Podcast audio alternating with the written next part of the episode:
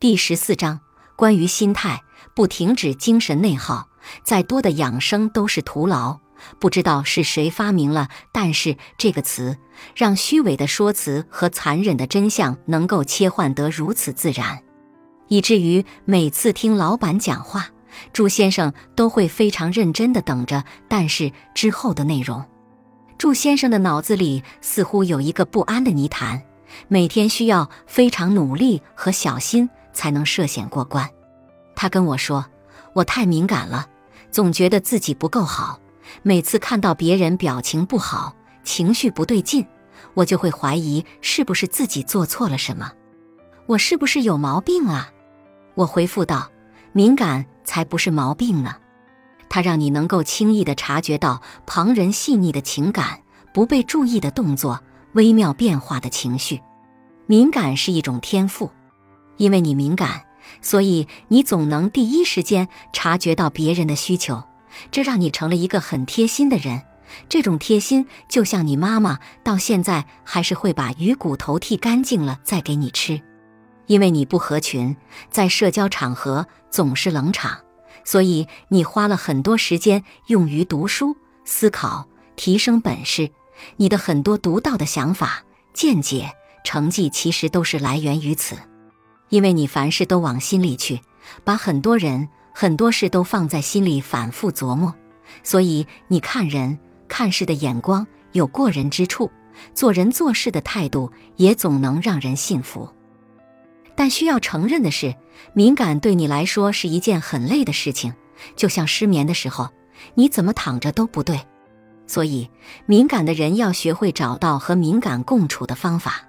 你要想象自己的内心住着一个敏感的小朋友，你要照顾好他，要试着理解他糟糕的决策，接纳他的缺点，允许他有不磊落的念头，同时纵容他偶尔的懒惰、拖延和不上进。唯有你内在的小孩健康成长，外在的大人才能披荆斩棘。一旦你停止羡慕别人，更多的是欣赏自己。那么根本就不存在长相平平和出身平平这回事。一旦你停止讨好别人，更多的是忠于自己，那么根本就不会有斤斤计较和耿耿于怀这种事。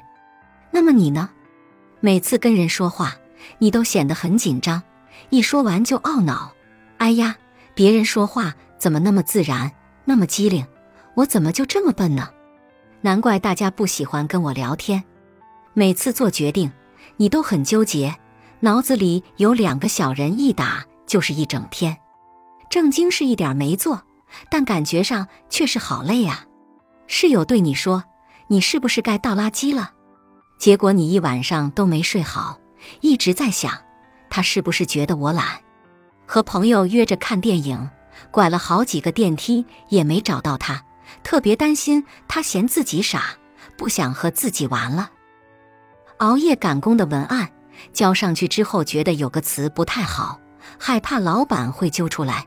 好几天了，心里一直惴惴不安。被人告白的时候，你怕他是开玩笑的；被人喜爱的时候，你又担心不能长久。跟刚认识的朋友多说几句话，你就怕别人嫌你烦。在喜欢的人面前，你又觉得自己不好看。一旦你的滔滔不绝没有得到热烈的回应，你就在心里偷偷保证，下次一定闭嘴。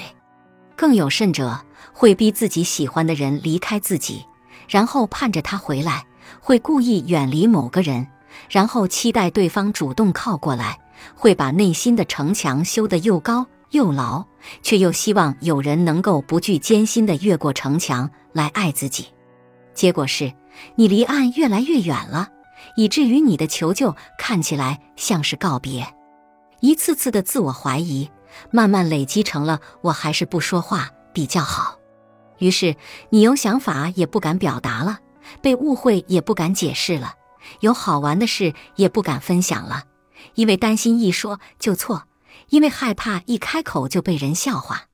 一次次的自我拉扯，慢慢变成了好烦、好迷茫、好焦虑。于是，再重要的事情你也沉不下心去做。再简单的选择，你也没有把握去选，因为害怕我这样做是不是看起来很傻？因为担心我这么做会不会得罪了那个谁。可问题是，为什么非要盯着自己的弱点呢？你不能像别人那样飞，那就用你擅长的跑，跑不过就爬，爬不过就蠕动。总之，要把注意力放在自己的长板上，而不是用自己的短板去跟别人的长板比。慌了、输了、累了、乏了，就对自己更好一点儿。人是一开心就会充满能量的生物。